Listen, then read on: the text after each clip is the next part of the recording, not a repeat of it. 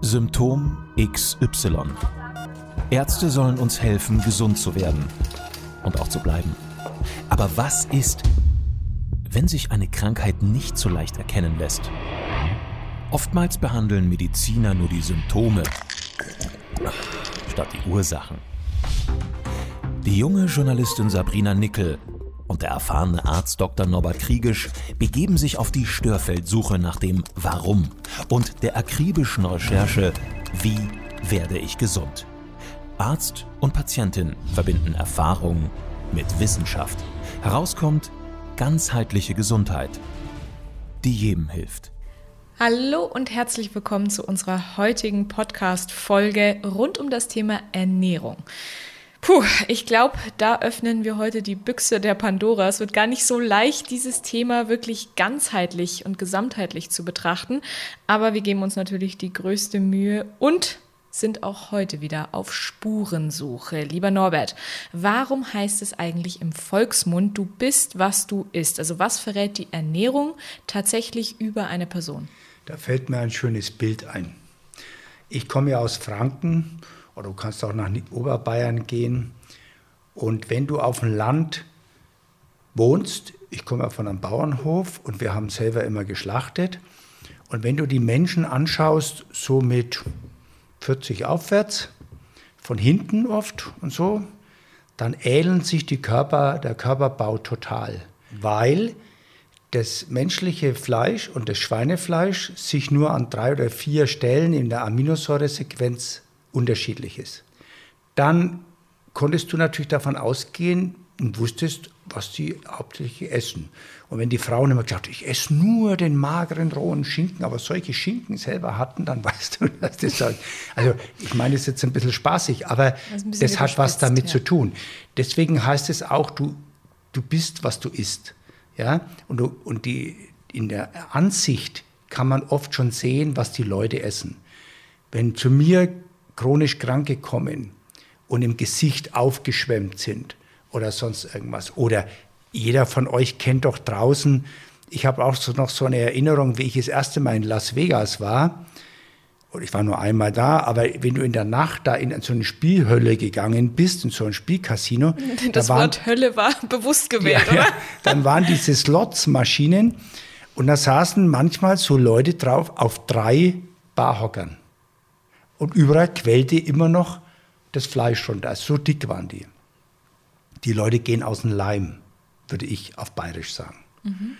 Und die tun mir eigentlich leid, weil das eigentlich eine Ernährungsstörung ist.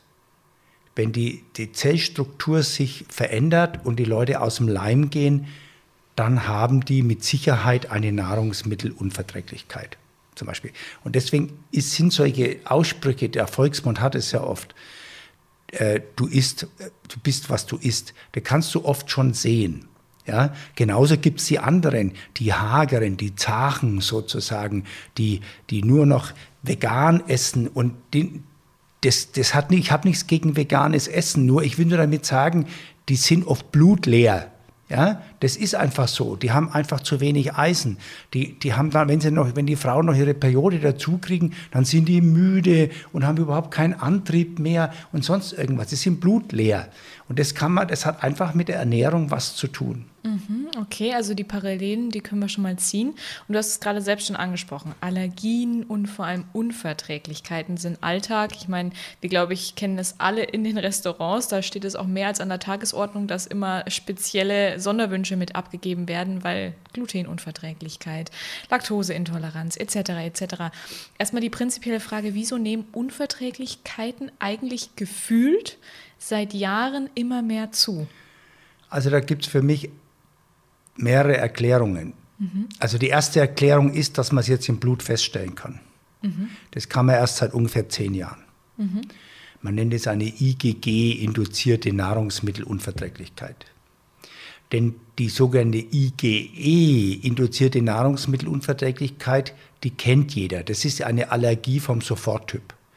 Wenn du Erdbeeren isst und abendrote Flecken hast und spätestens beim zweiten Mal weißt du, dass die Erdbeeren dran schuld sind. Oder wenn du Walnüsse isst und dir schwillt die Kehle zu, dann weißt du, das sind die Walnüsse. Weil ich habe jetzt mal nur zwei Punkte gebracht, die, so, die oft vorkommen. Das ist aber eine Allergie. Das ist eine Allergie vom Soforttyp. Mhm. Das andere, eine Nahrungsmittelunverträglichkeit, ist auch im Prinzip eine Allergie, aber vom verzögerten Typ. Die, die Beschwerden fangen erst ein, zwei Tage später an. Und wenn du aber zum Beispiel, du hast eine Glutenunverträglichkeit und isst jeden Tag deine Breze oder deine Semmel, dann bringst du das mit dem Nahrungsmittel nicht mehr in Verbindung. Und das ist die Gefahr daran oder das, das Schlimme daran. Und nachdem ich ja oft wusste, dass das, was du isst, bist oder das, dass dich das auch stört, habe ich früher schon immer angefangen, mit chronischen Erkrankten sogenannte Fastenkuren zu machen. Mhm. Und wenn die eine Woche oder zehn Tage gefastet haben, dann ging es denen plötzlich gut. Fingen sie wieder mit dem Essen an, dann ging es ihnen wieder schlecht. Also wusstest du, es hat mit der Nahrung was zu tun. Dann haben wir versucht, Rotationsdiäten zu machen nach bestimmten Kriterien. Und deswegen, ihr kennt ja alle diese vielen Diäten, die es gibt. Kartoffeldiät, ähm, heißsche Trennkost, Meier, Keto. Meier und was auch immer. Ja, das ist für den Einzelnen, bei dem das passt, ideal. Mhm. Aber bei dem das zum Beispiel nicht passt, kann es zur Katastrophe kommen. Mhm. Ne? Nur mal so ein Beispiel. Mhm. Also du hast jetzt das eher dahingehend eingeordnet, als dass es jetzt möglich ist, Unverträglichkeiten und Allergien zu testen oder besser zu testen seit zehn Jahren und sich gar nicht so viel an uns geändert hat. Aber hat sich denn etwas an unserer Ernährung geändert oder verändern wir uns beziehungsweise werden einfach nur sensibler? Beides oder okay. alles drei. Mhm. Wir verändern uns. Wir haben unsere Ernährungsweise verändert vom grundsätzlich. Wer kocht denn noch zu Hause? Ich sage jetzt mal. ich habe die aber, Hand gehoben. Nein, aber wer kocht denn im Normalfall in dem Single-Haushalt, wo die meisten von den jungen Leuten, die jetzt sind, wer kocht denn? Keiner. Was esst ihr denn? Ihr esst Pizza, ihr esst äh, Sandwiches, ihr esst äh, Pasta oder Nudeln oder sonst irgendwas. Und da noch mal ein süßes Stückchen oder sonst irgendwas. Es hat sich verändert. Und das ist, warum jetzt zum Beispiel Glutenunverträglichkeiten so überhand nehmen. Mhm. Weil einen bestimmten Prozentsatz kann jeder Körper einigermaßen verkraften. Kommt aber ein Überschuss von der Nahrung dazu, dann, dann haben wir in der letzten Sendung schon über das Immunsystem, dann dreht das Immunsystem durch, weil es überlastet wird und kann sich selbst nicht mehr helfen. Mhm. Und das ist der Vorgang zum Beispiel bei sowas. Und das hat man, also die Ernährung hat sich geändert in unserer Zeit. Wir haben uns geändert wir haben keine Ruhe mehr, wir haben keinen, wir müssen ständig möglichst schnell essen. Gibt ja auch so einen, so einen schönen Ausspruch, der heißt, ähm, so wie du isst, so arbeitest du sozusagen. Ne? Also man hat dann ja, wenn du schon in einem Job bist und du nicht schnell genug isst, dann bist du arbeitest auch nicht genug. Das wird ja auch oft vorgeworfen. Ich will nur damit beschreiben, was da alles im Hintergrund auch noch mit abläuft, vom psychologischen her. Das Dritte ist, dass sich die Nahrungsmittel verändert haben. Gehen wir mal von, von dem Getreide aus. Früher gab es Dinkel, Rocken. Ja? Schaut, euch mal, schaut euch mal dieses äh, das Korn an. Das sind schmale, schlanke Körner. Da ist fast kein Kleber, Gluten drin. Jetzt schaut euch mal ein Weizenkorn an. Das ist plump und dick. Ja? Und damit die Weltbevölkerung ernährt werden kann, werden die immer dicker gezüchtet. Ja? Also brauche ich immer mehr Gluten da drin. Und das ist halt etwas, was unser Körper nicht so leicht verarbeiten kann. Mhm. Also wir haben jetzt erstmal gehabt, wir haben unsere Essgewohnheiten verändert, die Nahrungsmittel haben sich verändert. Und dann kommt natürlich noch dazu, dass viele Nahrungsmittel jetzt durch Herbizide oder durch äh, andere Schadstoffe mit belastet sind, ja, die, was unser Körper auch nicht so einfach verarbeiten kann. Ich weiß, dass wir das nicht einfach alles verändern können. Aber durch biologische Nahrung, durch Veränderung unserer Ernährungsweise kannst du schon wahnsinnig viel tun. Wenn du schon ein Beispiel, so ein Beispiel hast, wenn in Deutschland alle Männer nur so viel Fleisch essen würden wie die Frauen in Deutschland, dann bräuchten wir ein ganzes Bundesland wie Schleswig-Holstein nicht mehr landwirtschaftlich bearbeiten. Dann hätten wir trotzdem alle noch genug zu essen und wären alles satt. Wahnsinn da, da gehe ich noch nicht mal auf das CO2 ein, was, mhm. was, da, was da ist, um die Umweltschutz zu machen. Aber ich will nur damit sagen, das hat sich verändert. Die Nahrungsmittel haben sich verändert, wir haben uns verändert. Und jetzt können wir das natürlich endlich mal nachweisen. Ja, da kann ich auch mal so ein bisschen aus dem Nähkästchen plaudern. Bei mir war es tatsächlich eine Pilzinfektion nach übermäßigem Zuckerkonsum über den letzten Sommer hinweg. Also 2019 hab, bin ich da so ein bisschen über die Stränge geschlagen und habe gemerkt, uiuiui, ähm, mein Körper verstoffwechselt das irgendwie nicht mehr und da juckt's und man hat Beschwerden und und und und da hat sich dann so ein Pilz bei mir eingestellt durch zu viel Industriezucker. Also sagen wir mal so, der die Leute tun mir ja oft leid, weil wenn du Pilze hast im Darm, dann verlangt der Pilz nach seiner Nahrung. Mhm.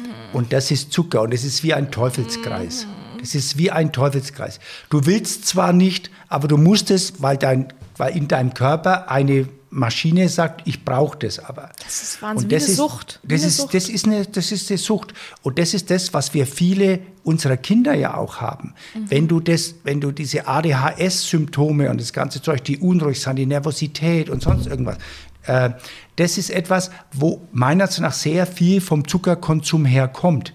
Und die haben dann fast immer eine Pilzerkrankung. Und mhm. das ist das, wo ihr Immunsystem auch wieder schwächt. Dann werden sie infektanfällig und so kommt eins zum anderen. Und wie kommt man dann aus so einem Teufelskreis raus? Also bei mir war es zum Beispiel vor allem Disziplin und einfach immer das Ziel vor Augen zu haben, ja. zu wissen, es ist irgendwann vorbei, dieses Verlangen. Das geht schwierig. Mhm. Ich bin da, dafür bin ich auch Schulmediziner, äh, einfach Pragmatiker. Mhm. Ich mache mit den Leuten eine Pilzkur, mhm. gebe ein sogenanntes Nystatin, ein Antipilzmittel. Hatte ich auch, ja. ja ein Antipilzmittel. Das ist das eine, damit der Pilz erstmal in seiner Menge reduziert wird. Mhm. So. Das nächste ist dann, stellt euch einen Golfrasen vor, dieses Green. Jeder kennt diesen schönen englischen Rasen, das ist super, da kann man drauf barfuß gehen, man kann toll patten und was der Teufel alles. Jetzt wächst auf diesem Grün wie ein Pilz ein breitblättriges Unkraut. Jetzt stickst du dieses breitblättrige Unkraut raus mit dem Pilzmittel. Dann hast du schwarze Erde erstmal. Mhm. Ja? Das heißt, damit ist es nicht getan. Du musst dann Rasen einsäen. Und das ist wieder, was wir schon mal gehabt haben, das sind die Bakterien, die dorthin gehören, in den Darm. Die sät man sozusagen ein, damit der Rasen wieder dicht wird. Der Bakterienrasen wird wieder dicht. Und dann haben die Pilze auch nicht so viel Chance, wieder dort anzuwachsen. Also es reicht quasi in dem Fall, gerade was die Ernährung betrifft, nicht nur das, die Ursache ausfindig zu machen und zu beseitigen, sondern dann auch natürlich noch die natürliche Abwehr und das Immunsystem so aufzustellen und zu stärken, dass es ja. auch in Zukunft wieder dicht macht und diese Ursachen gar nicht mehr zustande kommen können. Also wenn wir jetzt nur über den Zucker reden oder über Pilze mhm. oder sowas, man muss natürlich sehen, manche Leute können sich gar nicht wehren gegen Pilze, weil sie zum Beispiel ständig Metalle schlucken aus ihren Zähnen heraus. Mhm. Da sucht der, der lässt der Körper Pilze anwachsen, um sich selbst zu schützen. Da ist es mhm. immer so Teufelskreise, die Das ist das, was auf der regulativen Ebene ja wahnsinnig wichtig ist. Mhm. Aber im Großen und Ganzen spielt es eine Rolle, was wir essen. Wenn ich nicht ständig raffinierten Zucker esse, sondern eher äh, mehrfach Zucker esse, wie in Früchten oder in Gemüsen oder sonst irgendwas, dann hat der Körper eher eine Chance. Nur mal ein Beispiel. Die Leute trinken alle Cola oder irgend solche Dinge. In einem Liter Cola sind 100 Gramm Würfelzucker, sind 100 Stück Würfelzucker Das haben drin. wir in der Schule schon gelernt, ja. ja. Und dann ist noch Phosphorsäure drin, die auch noch die Bakterien im Prinzip schaltet. Das hilft manchmal bei Durchfall, muss man auch dazu sagen, weil die, die zerstören auch krankmachende Bakterien. Also kann es bei Durchfall manchmal helfen. Aber im Großen und Ganzen zerstören sie auch die physiologische Bakterienflora. Ja, es kann ja nicht sein, dass ein Softgetränk überhaupt Medizin darstellt in irgendeiner es Art. Ist, nein, nee, ich will, ja. nein, aber man kennt es als Hausmittel von früher. Genau, ja? das stimmt. Ich will deswegen, man kann ja nicht sagen, alles verteufeln. Das kann man auch nicht. Man mhm. muss nur schon in der Richtung sprechen. Nur wenn man das ständig zu sich nimmt, mhm. ja, dann Sie, muss sich vorstellen, ein Würfel Zucker ist die Information einer Dreiviertel der Zuckerrübe. Und wenn ihr mal wisst, auch vom Landwirtschaft, wie groß eine Zuckerrübe ist, mhm. dann bedeutet es, mein Gott, das ist eine, so ein großes Ding, esse ich jetzt. Nur wenn ich das ganze Ding esse, passiert nichts, weil ich nehme mit dem alle Dinge auf, die zur Verdauung diese, dieses Zuckers mit notwendig mhm. sind. Der Zuckerrübe per se. Ja, der Zuckerrübe per se. Wenn ich aber nur die Information zu mir nehme, Die Essenz. eine Dreiviertel Zuckerrübe zu essen, dann muss unser Körper ständig alle Maschinen anwerfen, um sozusagen den Zucker zu verbrennen, die von einer Dreiviertel Zuckerrübe. Und dann passieren wieder andere Dinge. Dann habe ich zu viel Insulin plötzlich, dann bekomme ich, werde ich aggressiv, dann, dann, dann werde ich, dann, dann, die Leute, ihr kennt doch die Leute in Büros, die, wie die plötzlich fickrig werden, um 10 Uhr. Entweder ich muss jetzt ein Stückchen Nussschnecke haben, ja, oder ich muss eine Zigarette rauchen oder ich muss einen Kaffee trinken. Das ist das, was da stattfindet. Suchtmittel. Das der sind, Körper, ja. ja, nein, das sind Ausgleichsmittel gegen das Insulin. Denn Nikotin und Koffein sind die Gegenspieler vom Insulin. Das muss man erst mal erkennen. Ah, das war mir so auch nicht bewusst. Das, das ist wichtig. Deswegen stehen ja in den meisten Büros steht der Kaffee auf der Wärmehalteplatte. Und ständig gehen die Leute Kaffee trinken. Und was tun sie rein? Wieder Zucker rein. Verstehst? Also das ist, wenn man das mal erkannt hat, dann kann man sich natürlich auch schulen und kann das verbessern. Aber das ist oft ein Problem der Ernährung, weil wir heute über Ernährung reden. Und natürlich kommen dann noch so Faktoren wie Langeweile und Müdigkeit on top, die dann Die natürlich kommen das Ganze on top noch dazu. verstärken. Mhm. Ja, ähm, jetzt mal ganz kurz einen harten Cut hier. Essen ist ja generell auch etwas, über das wir uns als Menschen prinzipiell sehr definieren, äh, beziehungsweise die meisten von uns. Also du bist Vegetarier, du bist Veganer, du bist Pesketarier, Frutarier, ganz zu schweigen von den Stichworten, ich habe es vorher schon mal kurz erwähnt, Laktoseintoleranz, Gluten, Glutenunverträglichkeit und, und, und. Ernährung gilt mittlerweile als eine Art identitätsstiftendes Element, wie ich empfinde. Ich muss jetzt einfach mal ganz kurz so platt fragen, haben diese Menschen wirklich immer Ahnung, was sie da machen, wenn sie jetzt ketogene Ernährung verfolgen? Äh, gibt es wirklich so viele Intoleranzen, wie uns gerade versucht wird zu vermitteln über alle möglichen Plattformen? Also die Intoleranzen gibt es, das muss ich einfach sagen. Aber das ist immer ein Zeichen dafür, dass es eine Momentaufnahme ist und dass man auch was verändern kann. ganz das ist schon mal wichtig. ganz wichtig. Denn es heißt, es, auch da gibt es Unterschiede. Es gibt genetische Unterschiede, sage ich mal. In unserer Entwicklungsgeschichte gab es Jäger und es gab Sammler, sage ich jetzt mal. Und die Jäger sind auf der einen Seite und die Sammler sind auf der anderen Seite. Also ein Jägertyp zum Beispiel, der kann mit ketogener Ernährung fühlt er sich sauwohl. Der wird sich mit einer veganen Ernährung wird er sich total unwohl fühlen. Jetzt muss man auch unterscheiden, machen das die Leute wirklich aus ihrem inneren Intuition heraus oder machen sie es aus weltanschaulichen Dingen heraus? Heutzutage hat man oft natürlich durch Friday for Future und anderen Dinge, was in großen Dingen ja auch stimmt, aber es hat was damit zu tun, dass du plötzlich eine weltanschauliche Dinge in deine Ernährung reinbringst und sagst, ab sofort esse ich kein Fleisch mehr. Und wenn du ein Jägertyp bist, dann geht es dir eigentlich schlecht. Zum Beispiel. Es gibt aber auch äh, die Sammlertypen, die vermehrt Kohlenhydrate, Getreide und solche Dinge vertragen und dafür nicht so viel Fleisch vertragen oder Eiweiße vertragen. Das merken die schon, weil die von ihrer Enzymausstattung nicht so angelegt worden sind. Wenn du zum Beispiel ein bestimmtes Enzym wie Pepsin, das ist ein Magenenzym, nicht ausreichend hast, dann kannst du Eiweiße nicht richtig verdauen. Und das hat wieder zur Folge, dass du im Oberbauch Völlegefühl, Blähungen und lauter solche Sachen haben kannst. Ja?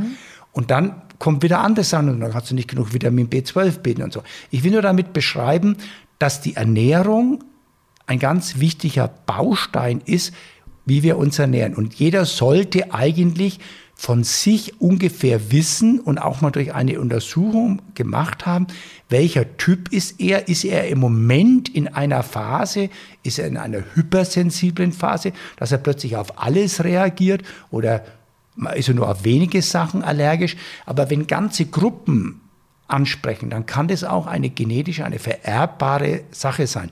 Ich habe hier drei Generationen oft, Oma, Mutter und, to und Enkeltochter. Und da sehe ich oft, wenn ich die untersuche, dass die ähnliche Muster in ihrer Ernährung, in ihrem sogenannten immunologischen, sagt man, immunologischen Struktur haben. Wie weit ähm, reicht denn so eine immunologische Historie zurück? Also du hast tatsächlich noch Jäger und Sammler angesprochen. Betrifft uns das heutzutage wirklich noch? In gewisser Weise natürlich. Das ist das Gleiche, wie wenn man Typen anschaut. Ja? Wenn ich dich anschaue, sage ich, du bist ein W-Typ, sage ich mal. Und jemand mhm. anders wäre ein K-Typ, der schmale Lippen hat. Du hast jetzt keine schmalen Lippen. Du bist wahrscheinlich, dem es oft eher zu warm wird oder sonst irgendwas. Und das kann man natürlich auch bei der Ernährung genauso sehen. Mhm. Ja? Und da geht es natürlich dann darum, das zu testen, das hast du auch schon angesprochen. Aber klar, das Gefühl mag möglicherweise schon ein bisschen Aufschluss darüber geben, was schmeckt mir möglicherweise auch besser, wo fühle ich mich hingezogen. Aber trotzdem gibt es auch hier wieder Tests, die man machen lassen kann, die ich tatsächlich auch schon selbst durchgeführt habe mit dir gemeinsam natürlich als mein Arzt. Ähm, was kann man alles, also Stichwort Bluttest etc., machen, um einmal durchchecken zu lassen, was für ein Stoffwechseltyp bin ich eigentlich? Also Stoffwechseltyp kann ich jetzt nicht so einfach sagen, weil da gibt es auch wieder unterschiedliche äh, Schulen, die zum Beispiel nach Blutgruppen oder nach anderen Dingen mhm. unterscheiden, was man essen kann oder nicht. Mhm. Aber diese IgG-Untersuchung halte ich mittlerweile mit am besten. Mhm. Früher, wie ich mit den Leuten Fastenkuren gemacht habe, und dann habe ich gesagt, und jetzt gehen Sie auf ein Buffet und gehen mit Ihren Augen mal rum, was Ihnen jetzt schmeckt.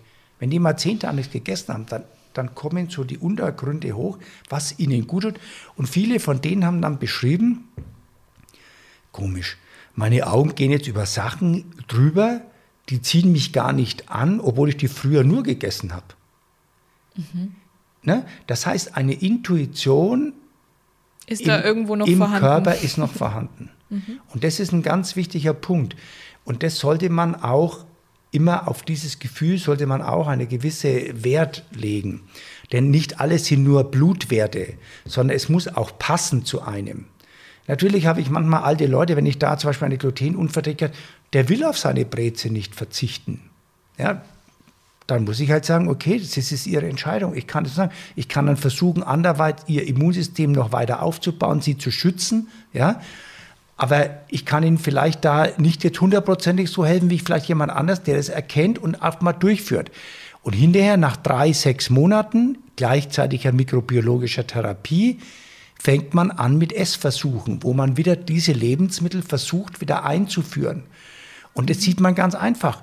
Wenn du etwas isst, was du nicht verträgst und dich schon mal entwöhnt hast, dann kannst du am nächsten Tag auf der Waage sehen, ob du es verträgst oder nicht, hast du plötzlich eineinhalb Kilo mehr auf der Waage. Da kann ich auch wieder aus eigener Erfahrung sprechen. Bei mir wurde herausgefunden, gerade auch zum Beispiel über diesen Bluttest und natürlich auch über ähm, verschiedene andere Dinge, dass ich tatsächlich gerade auf das Milcheiweiß, also nicht den Milchzucker reagiere und ähm, auch das Eiweiß in Eiern und prinzipiell in jeglicher Form diese, diese, diese Milcheiweiße, ähm, das heißt auch eben Ziegenmilch, Schafsmilch und so weiter.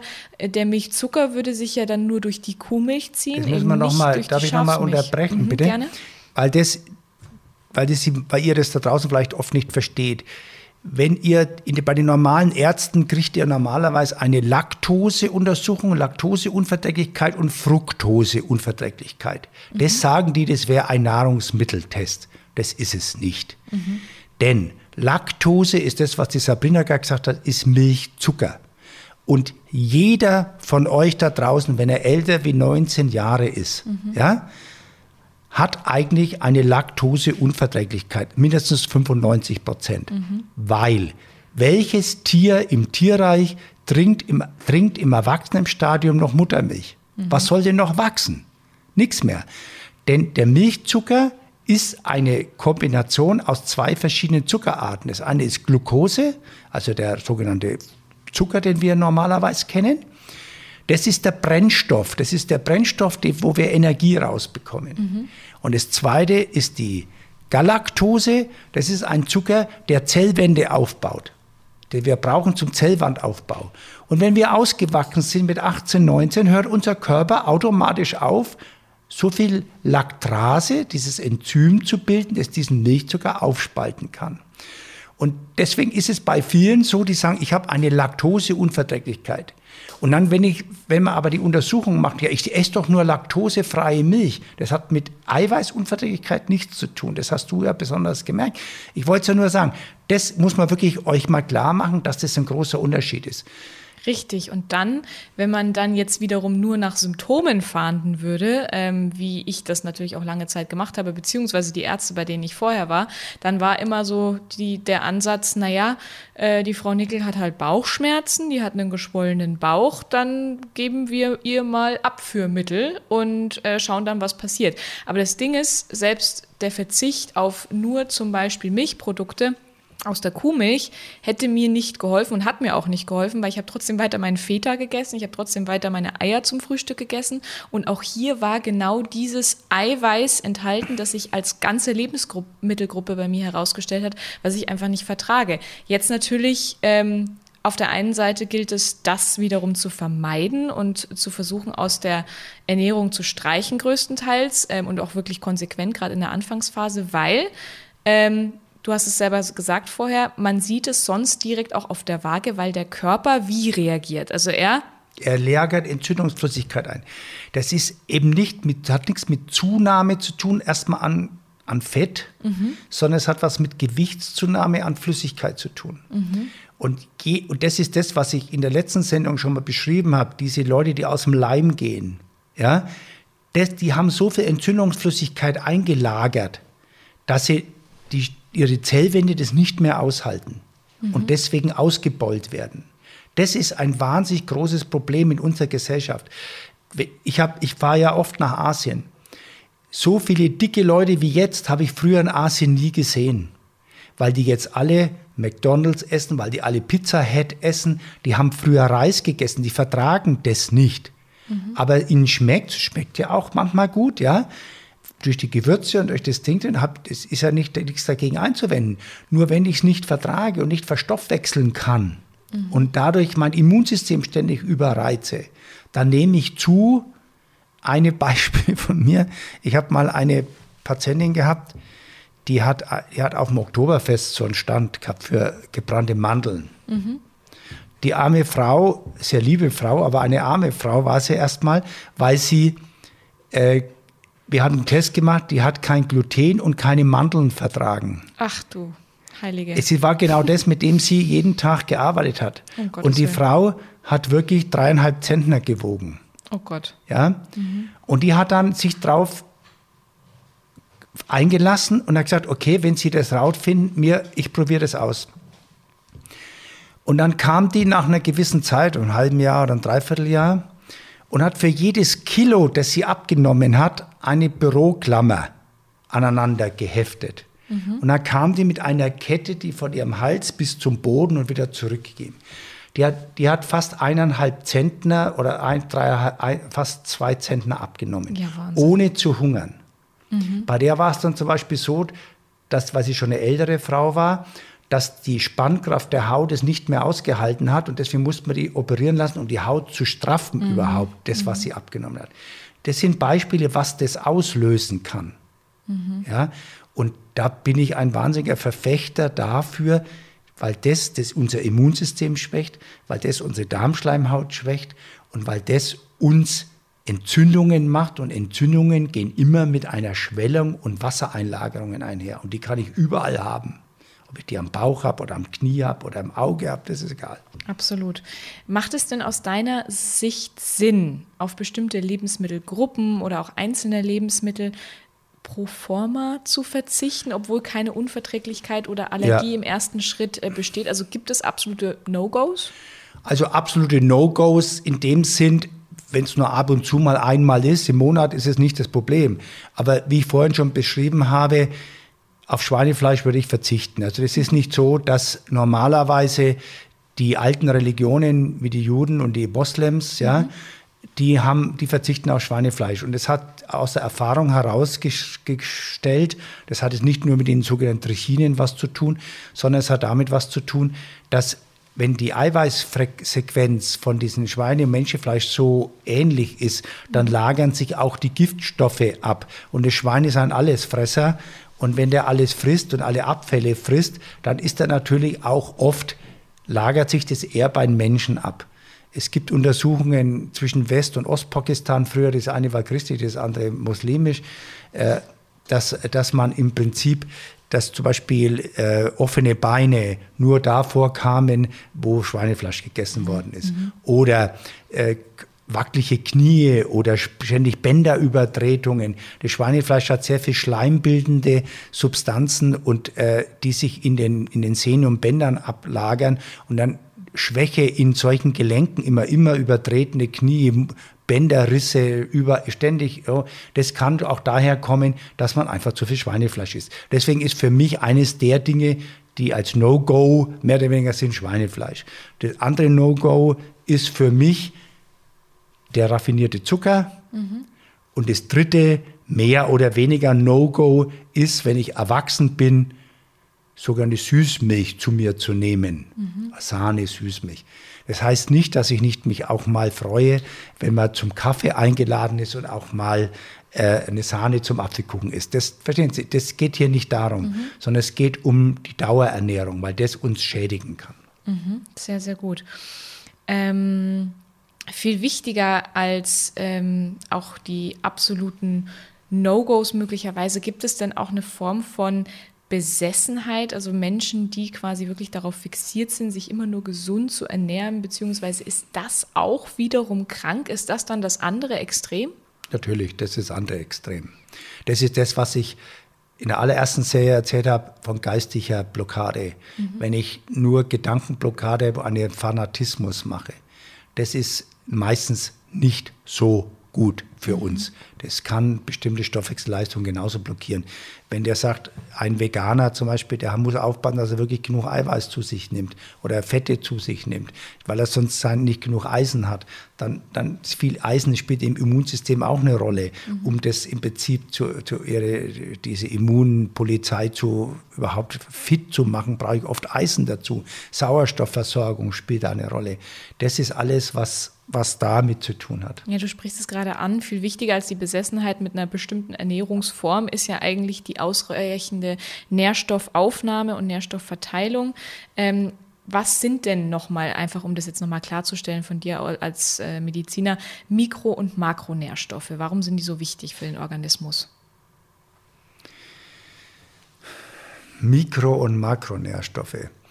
Also ich sage jetzt mal so, jeder Makronährstoff wandelt sich in Mikronährstoffe um. Mhm. Wir bezeichnen nur als Makronährstoffe sagen wir, Eiweiße, Fett und Kohlenhydrate. Mhm. Und als Mikronährstoffe bezeichnen wir die Dinge wie zum Beispiel die in der Nahrung enthaltenen Vitamine, äh, äh, Elektrolyte und solche Dinge, die zur Stoffwechsel, zur enzymatischen Ver Verarbeitung der Makronährstoffe notwendig sind. Also das ist, spielt immer eine Rolle im Ganzen.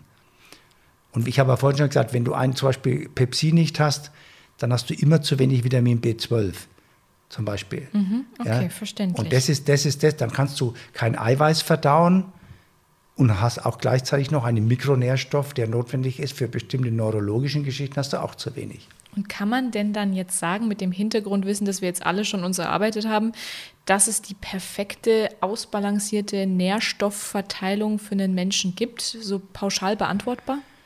Naja, das kann ich auch nicht so pauschal beantworten. Du kannst nur in, in sogenannten Ranges reden. Du mhm. kannst sagen, jeder Mensch braucht am Tag ungefähr 500 Milligramm Vitamin C. Er braucht so und so viel Gramm Fett und so und so viel Gramm Eiweiß. Mhm. Das kannst du sagen. Das, weil das auch statistisch nachzuweisen ist. Aber für den Einzelnen ist es oft sehr schwierig, weil zum Beispiel äh, die, die Mädels sind vor ihrer Periode zum Beispiel und haben plötzlich eine hormonelle Umwandlung von Östrogen in den Gestagenstoffwechsel hinein.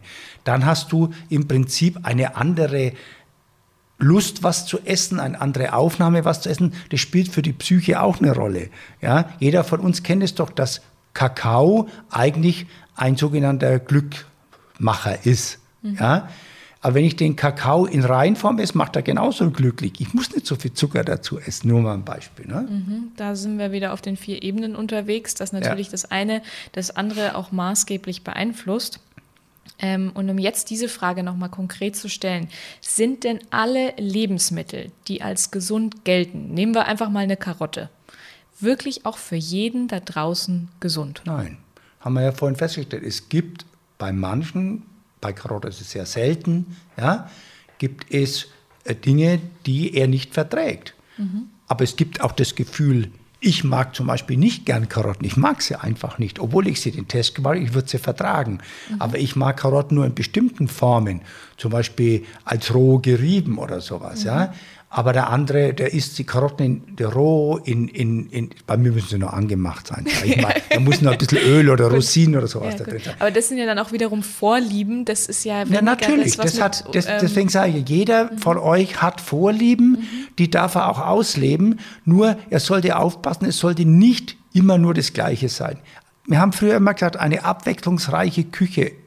Frag doch mal, also meine Eltern mhm. früher, da haben die gesagt, an einem Tag gab es Milchspeise, an einem Tag gab es eine Suppe, an einem Tag gab es Fisch, an einem Tag gab es jenes. Ja? Mhm. Da hat man einfach abgewechselt.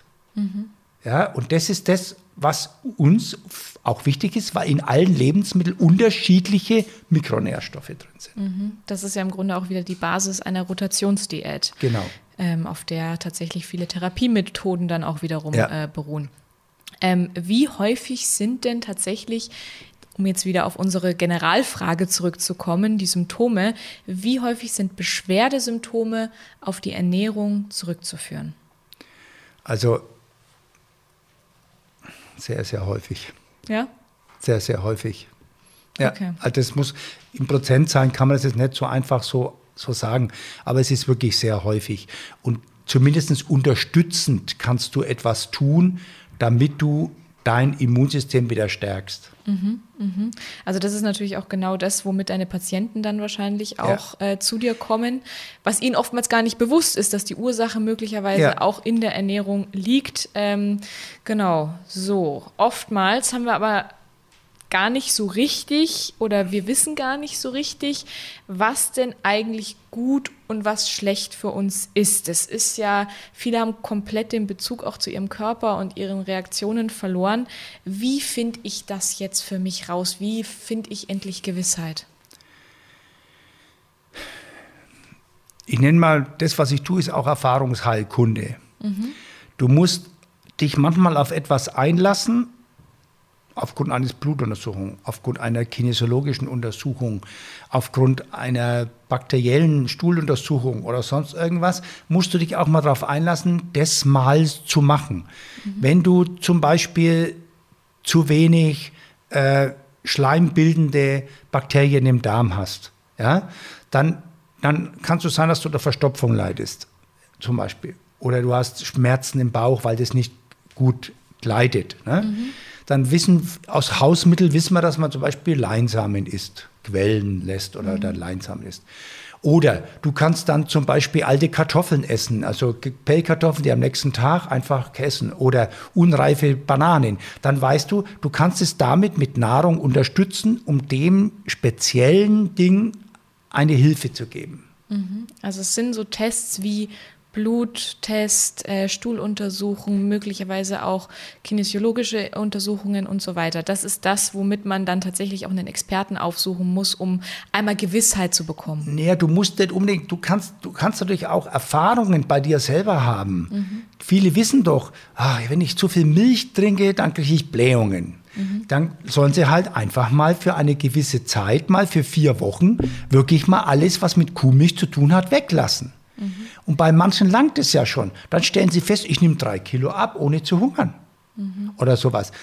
In dem Moment, wo du ein Nahrungsmittel weglässt, was du besonders gern gegessen hast, immer, also die Gruppe, nicht jetzt das Nahrungsmittel, die mhm. Gruppe, die Stoffgruppe, ja, und stellst fest, du nimmst zwei, drei Kilo ab, ohne zu hungern, dann weißt du, dass du das nicht vertragen hast. Das ist der einfachste Test von allen. Mhm. Und wie in allen anderen Lebensbereichen gilt eben auch bei der Ernährung, das rechte Maß zu finden und eine Balance. Denn Natürlich. mit einer sinnvoll zusammengestellten Ernährung lassen sich tatsächlich Krankheiten verhindern und auch Krankheitsabläufe unter genau. Umständen genau.